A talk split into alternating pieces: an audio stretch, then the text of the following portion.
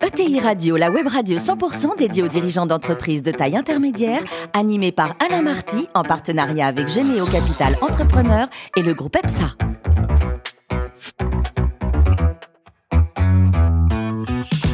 Bonjour à toutes et à tous, bienvenue à bord de ET Radio. Vous êtes plus de 43 000 dirigeants d'entreprise abonnés à nos podcasts et on vous remercie d'être toujours plus nombreux à nous écouter. Chaque semaine, vous pouvez bien sûr réagir sur les réseaux sociaux. À mes côtés, pourquoi animer cette émission?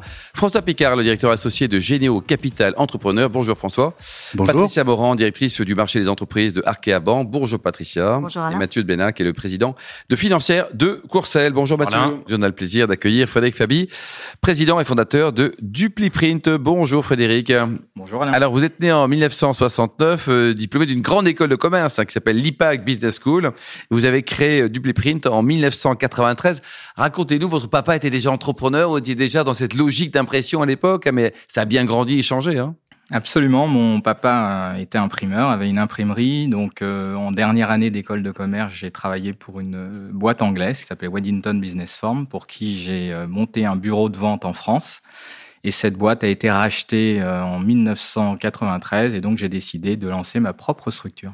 Alors au début, donc c'était quoi le métier? Aujourd'hui, c'est quoi le métier de cette euh, belle ETI hein, qui réalise 40 millions d'euros de chiffre d'affaires pour 250 collaborateurs? Alors en fait, au début, je suis parti avec quelques produits euh, de cette boîte anglaise, euh, des bons de transport euh, type Chronopost, DHL, etc. pour lancer mon activité.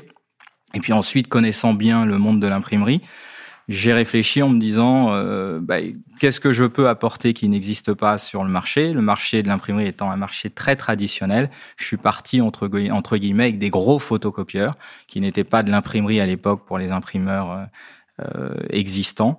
Et donc j'ai apporté du service à un marché qui manquait cruellement de service. Et aujourd'hui, donc le- le- les clients, on est quoi sur des ETI On est sur à bord d'ETI Radio, des PME, des grands comptes également, Frédéric? Alors déjà aujourd'hui, notre métier, euh, ça n'est pas que d'imprimer. Surtout pas d'ailleurs. Euh, Notre métier, c'est de permettre aux entreprises de transmettre leur information. Transmettre leur information, ça peut être du papier, ça peut être de l'affiche, ça peut être aussi du digital. Euh, donc aujourd'hui, on a des équipes euh, de développeurs, d'informaticiens. On a développé des sites euh, web to print. On fait un peu de digital également, et on a deux sites de production industrielle. Euh, sur des métiers euh, assez différents. On est très spécialisé dans l'impression de livres, donc Mhm. euh, littérature générale pour des gens comme Hachette, Editis, etc. Vous faites également du livre en petite quantité aussi ou que des Alors oui, oui, on est on est surtout spécialisé dans des petites et moyennes quantités, donc avec des flux tendus. Donc on est connecté au site de production de nos de, de nos clients. Donc on a développé en fait des EDI avec nos clients pour simplifier les processus. On a une partie de notre activité sur le marketing. Euh, donc là, c'est un- une activité qui souffre un peu, hein, parce que notre plus gros concurrent aujourd'hui, c'est le digital, et c'est un marché qui est fortement digitalisé. Et puis, on a une dernière activité sur tout ce qui est doc technique, euh, où là, on est capable de fabriquer, par exemple, des docks de bord pour Renault, Nissan, etc. Donc, on est, on est sur différents secteurs, et notre challenge aujourd'hui, c'est de trouver des secteurs où le papier résiste. 250 collaborateurs, c'est facile de trouver des, des salariés sympas, motivés, performants et pas trop chers, Frédéric? Alors trouver les collaborateurs, en fait, on les forme puisqu'il n'y a plus de formation à nos métiers techniques. Alors déjà, on a différents types de collaborateurs. hein. On a Mm. des collaborateurs, euh, des développeurs informatiques, par exemple. Donc là, c'est assez compliqué hein, puisque euh, c'est une denrée rare. Euh, donc c'est compliqué de trouver des, des développeurs. Et puis ensuite, on a des métiers très techniques euh, qui vont de l'impression à la finition, au routage, etc. Et là, donc, on forme nos collaborateurs puisqu'il n'y a plus de- d'école de, formation. Donc on prend des jeunes, généralement qui sont un peu sortis du système pour diverses Vous leur raisons. offrez un, un, un métier, quoi. Et on leur offre un vrai métier, bien rémunéré, euh, avec des perspectives d'évolution. Oui. Et aujourd'hui, donc, le, le, le DupliPrint, c'est- c'est en- c'est basé en région parisienne et vous avez une résonance nationale, voire peut-être. Alors on a au-delà deux sites de production. On a un site de production dans le Val d'Oise, qui est le site historique, et on a un site de production à Mayenne, en Mayenne, d'une société qu'on a rachetée il y a trois ans. Mathieu, Alors justement, euh, c'était mon point. Je, vous- finalement, c'est des business. Euh, Vous avez fait des rachats, des business plus traditionnels, et vous avez des, aussi du digital. Euh, comment finalement ça cohabite euh, tout ça? Est-ce que c'est des cultures différentes? Est-ce que ces gens arrivent à travailler ensemble? Parce que beaucoup de, de TI sont confrontés à ce sujet finalement. Euh, le monde, le nouveau monde du digital et l'ancien. Comment vous vous faites pour cohabiter euh, des gens qui n'ont pas forcément le, euh, la même façon de travailler ou, ou- ou les mêmes générations d'ailleurs? Alors, au sein de l'entreprise historique, c'est pas trop un problème parce qu'on est parti euh, avec du digital dès le début. Donc nous, notre transformation digitale, ça fait 20 ans qu'on l'opère. Donc au sein de, de DupliPrint euh, sur le site de Domon, c'est pas trop un problème. Après, sur les rachats que nous faisons, on est assez vigilant sur le type de rachat que nous faisons. C'est-à-dire que on ne rachète pas d'entreprises, d'imprimeries traditionnelles euh, qui ne font qu'imprimer. Les imprimeries que nous avons rachetées jusqu'à présent, c'est des imprimeries qui ont euh, euh, une sensibilité digitale déjà. Mmh. donc, je dirais que l'intégration se fait assez facilement. Après, on a le plus de mal, c'est sur la commercialisation des solutions. Parce qu'en fait, aujourd'hui, on ne va plus voir un client en lui demandant combien de brochures il imprime et en lui remettant un prix il faut comprendre euh, pourquoi il utilise cette brochure, euh, comment il la commande, qu'est-ce qu'il en fait, est-ce qu'on pourrait réduire les temps de production, est-ce qu'on pourrait réduire les stocks, etc., etc. Et donc c'est plus dans la commercialisation que l'approche change. Et là, on a une véritable problématique à trouver les bonnes personnes. Mathieu, est-ce que vous arrivez encore dans ces métiers traditionnels, enfin même si digitalisés, à, à convaincre des investisseurs de rentrer chez vous? Alors Ça, c'est une bonne question.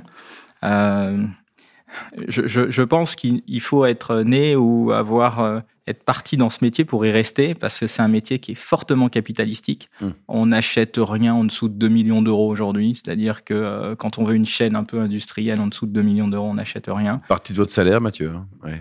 Petite, pardon. Petite. Ouais. Des marges qui sont assez faibles. Donc en effet, aujourd'hui, euh, bah, attirer des investisseurs, c'est pas simple. Le côté digital, peut-être, Frédéric, le côté digital. Oui, oui, on a une vraie histoire à raconter. Il y a en effet le côté digital. Puis encore une fois, le papier. Euh, moi, je, je, je, ne crois pas au tout ou rien. C'est-à-dire qu'aujourd'hui, le papier fait partie d'un parcours client. Hmm. C'est-à-dire qu'aujourd'hui, quand vous communiquez avec un client, ben, à un moment donné, vous avez besoin euh, de, de papier. Euh, la même chose sur le livre. Aujourd'hui, on voit bien que le livre il résiste, mais c'est plus le livre imprimé à la papa euh, il y a 25 ans, on va imprimer 40 000 exemplaires d'un bouquin qu'on va rester, qu'on va laisser en stock. Non, on imprime en flux tendu. Donc euh, les investisseurs, en fait, oui, on peut les attirer en leur expliquant que c'est un métier qui est en transformation, euh, et euh, un métier qui va fortement, forcément euh, résister, euh, mais sur certains, euh, certaines niches de marché.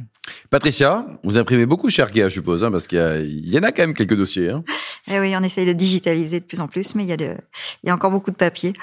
moi, Frédéric, en fait, ce que j'entends au travers de, de, de l'échange, c'est la réinvention de, de, votre métier.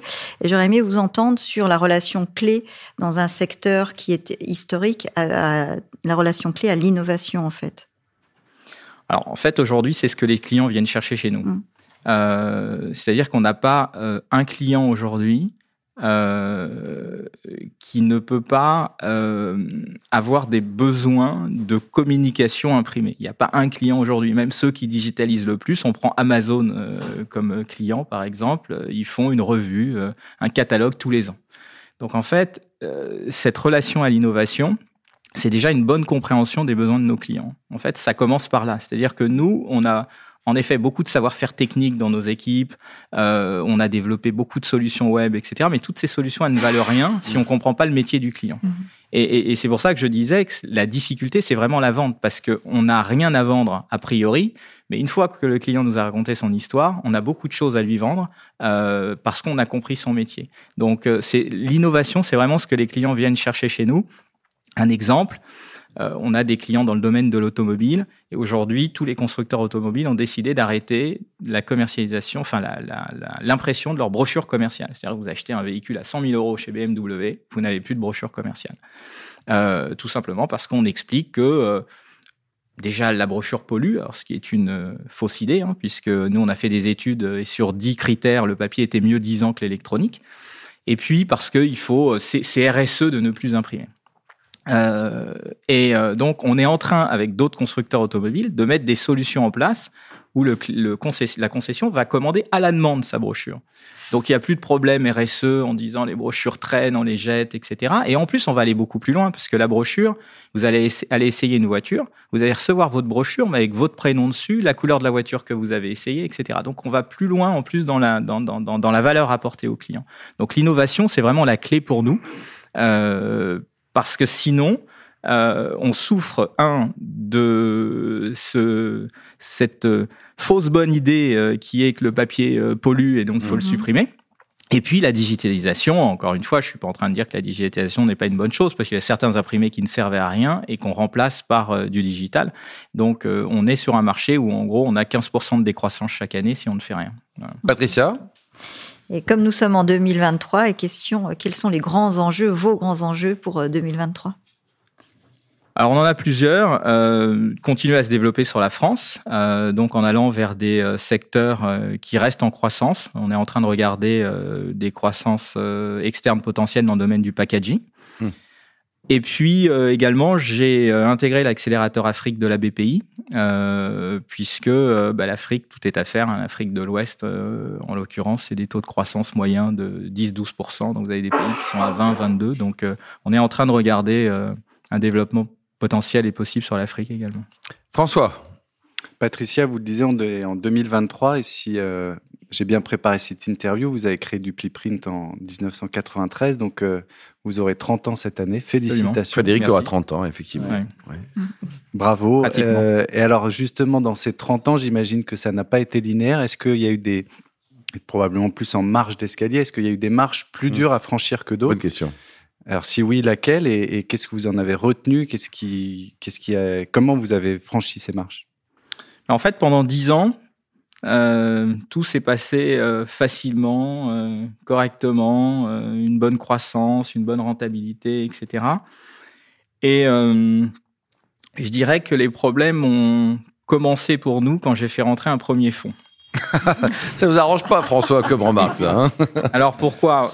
Dites-nous tout, pourquoi? Alors, Pas euh, forcément à cause du fond en tant que tel, mais euh, j'ai toujours géré ma boutique en bon père de famille, en faisant attention, un euro est un euro, etc. Puis la on trésor, lève de la trésor. Voilà, on lève de l'argent.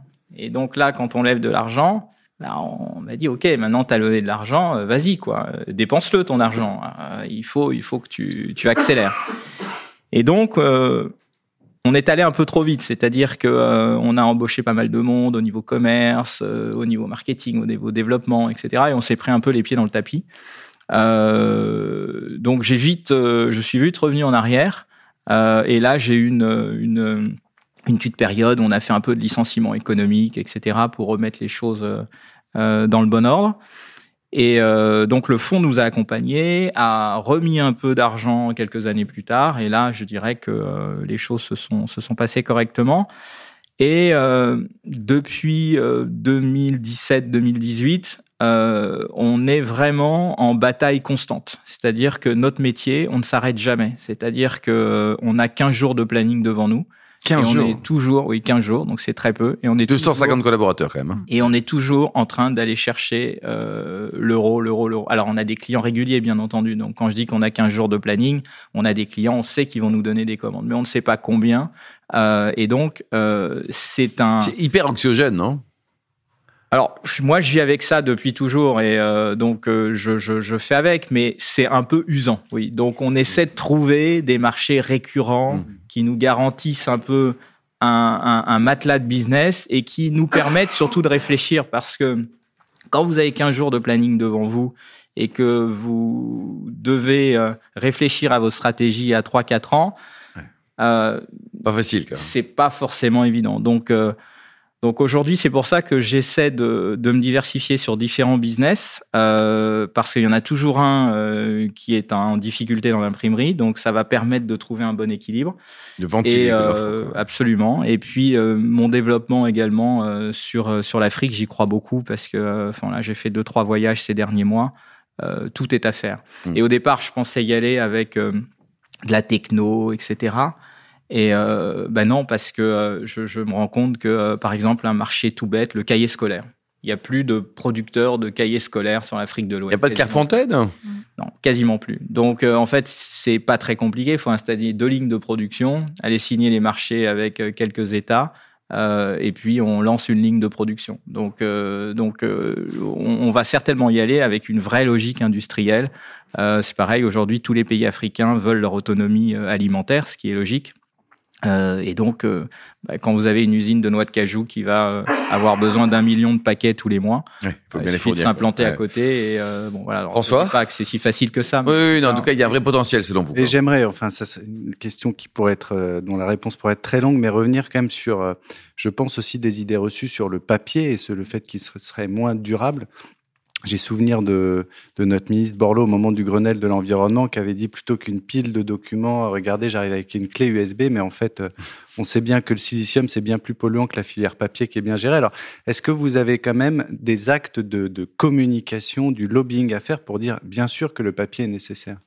Alors oui, il faudrait. Sauf que euh, quand vous regardez euh, la puissance des acteurs euh, du digital au début, au- aujourd'hui, pardon, euh, nous sommes des nains. Alors, les papetiers sont des nains, les imprimeurs sont des nains. Donc la seule chose que l'on peut faire euh, et que l'on fait avec nos clients, parce que aujourd'hui, nos clients, les services marketing de nos clients, nous demandent des arguments pour aller promouvoir le papier auprès de leur direction générale. En fait, on en est là aujourd'hui. C'est la direction générale qui décide de ne plus faire de papier. Mais les acteurs qui font du marketing, du marketing et de la Considèrent qu'il en faut, quoi. Bien sûr, ils ont besoin de papier. Donc, nous, on a un service RSE. On a deux, trois personnes qui travaillent sur tous ces sujets de RSE parce qu'on est obligé d'être certifié ISO 14001, etc. Donc, ça prend beaucoup de ressources. Et je leur ai demandé cette année, plutôt que de travailler que sur ces normes, de travailler en fait sur un calculateur. Donc, le calculateur, c'est de dire, OK, la feuille de papier que j'ai devant le, le- le- le nez là, euh, son empreinte carbone, c'est quoi? Oui. Euh, Et on va aller le comparer à la même chose en empreinte carbone, euh, mail, l'empreinte euh, carbone du mail ou de la brochure qu'on va aller euh, chercher sur Internet. Frédéric, dites-nous le plus beau métier du monde, c'est patron d'une ETI ou joueur de foot pro? Alors c'est forcément joueur de foot pro. ouais, ouais. Alors vous qui supportez le PSG, à votre avis, le PSG dans les dans les 60 prochaines années, ils ils vont la gagner cette coupe ou pas cette grande coupe d'Europe? Oui, oui, je pense. Ouais. L'année prochaine. l'année prochaine. Et pour terminer, vous êtes un fan de pigeons côté gastronomie. Vous l'aimez comment votre pigeon Parce qu'il y a plein de façons de préparer le pigeon. Je l'aime bien. Au sens propre, Alors, hein, Frédéric, je- bien je sûr. l'ai- je l'aime surtout préparé par les autres parce que, parce que je cuisine très mal. Et, euh, et, et je l'aime bien rosé. Et puis quand je vais dans des bons restaurants, je prends souvent un, un pigeon. Ça me permet de, de, de, de tester le cuisinier. Ouais, et avec un pomerol, vous le dégustez parce que vous adorez les vins de Bordeaux notamment. J'adore le, j'adore le pomerol. Merci beaucoup Frédéric, merci également vous François, Patricia et Mathieu. Fin de ce numéro de TI Radio. Retrouvez tous nos podcasts sur notre site et notre actualité également sur le compte Twitter et LinkedIn. On se donne rendez-vous mardi prochain, 14h précise pour une nouvelle émission. L'invité de la semaine de ETI Radio, une production B2B Radio.tv en partenariat avec Généo Capital Entrepreneur et le groupe EPSA.